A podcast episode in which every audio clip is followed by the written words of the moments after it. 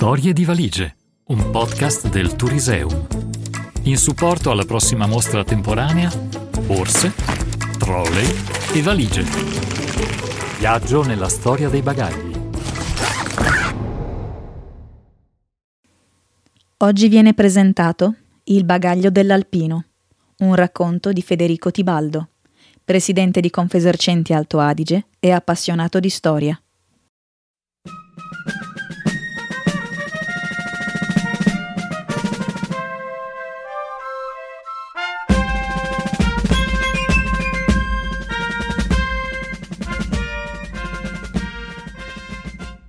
Il sacco valigia militare negli anni 70. Devo fare uno sforzo di memoria perché i fatti si svolgono nell'estate del 1973 durante il mio periodo di servizio militare nella fanteria di montagna, meglio nota come Alpini. Ogni alpino riceveva al suo arrivo una dotazione, le divise e gli indumenti per adattarle alle diverse stagioni ben quattro tipi di scarpe, una gavetta e una borraccia. La nostra dotazione però comprendeva anche il necessario per contenere tutto questo e altro. Un grande valigione floscio con maniglione centrale definito sacco valigia, uno zaino tipicamente alpino e uno zainetto tattico di piccole dimensioni.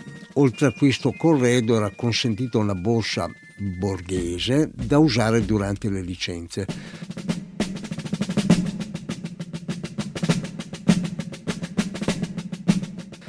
Di solito si cercava di dare una certa rigidità al valigione floscio inserendo all'interno un telaietto metallico costituito da 12 tondini che andavano collegati tra di loro con degli angoli di plastica rigida al fine di conferire al valigione floscio la forma di un parallelepipedo.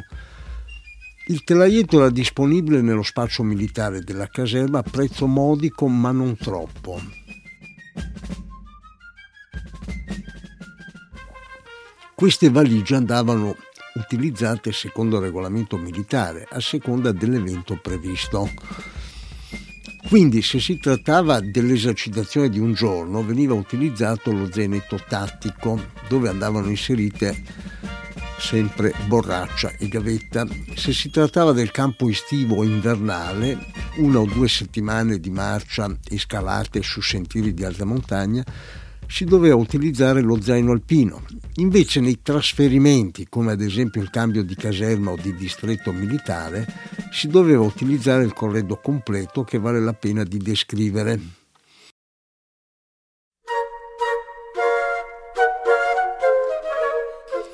L'alpino che veniva trasferito di sede caricava sulle spalle lo zaino alpino, portava su una mano il sacco valigia e sull'altra mano la borsa borghese, mentre lo zainetto tattico veniva riposto all'interno del valigione insieme alle cose più voluminose, quali le calzature e le divise non utilizzate, a seconda che il trasferimento venisse in primavera, estate o autunno-inverno. Il mio primo trasferimento degno di notte è stato quello dalla caserma Cesare Battisti di Cuneo alla caserma Reatto di Bressanone, che da anni non esiste più. Pertanto, con tutto il bagaglio appresso, viaggiai prima sul cassone di un autocarro CM, poi con tradotta militare sulle famose carrozze 100 porte, munite di confortevoli sedili di legno trainate da un già storico locomotore trifase E432 con movimento a bielle. Durata del viaggio da Cuneo a Torino 4 ore su tratta di 98 km con velocità media di poco inferiore ai 25 km all'ora, che comunque ci consentì di ammirare il panorama dettagliatamente. Fortunatamente a Torino salimmo su un treno di epoca più recente, sempre con bagaglio appresso. Comunque dopo 14 ore complessive di viaggio arrivammo alla caserma Reatto di Bressanone, dove in tutta sincerità l'accoglienza non fu idilliaca, ma comunque in linea con la tradizione militare dell'epoca. Ma torniamo per un attimo all'elemento che dà il titolo a questo racconto, ovvero l'ormai famoso sacco valigia. La capienza generosa del nostro valigione mi consentì di stivarci un bel po' di cose, visto che eravamo in piena estate, la divisa invernale, capotone compreso, gli scarponi alpini, gli scarponcelli, le scarpe ginniche, lo zainetto tattico e non ricordo nemmeno cos'altro.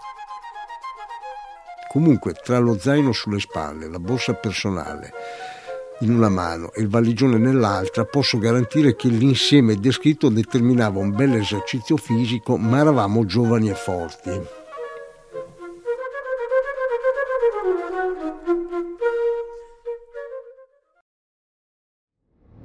Storie di valigie, un podcast del Turiseum. Ogni settimana vi aspetta una nuova storia.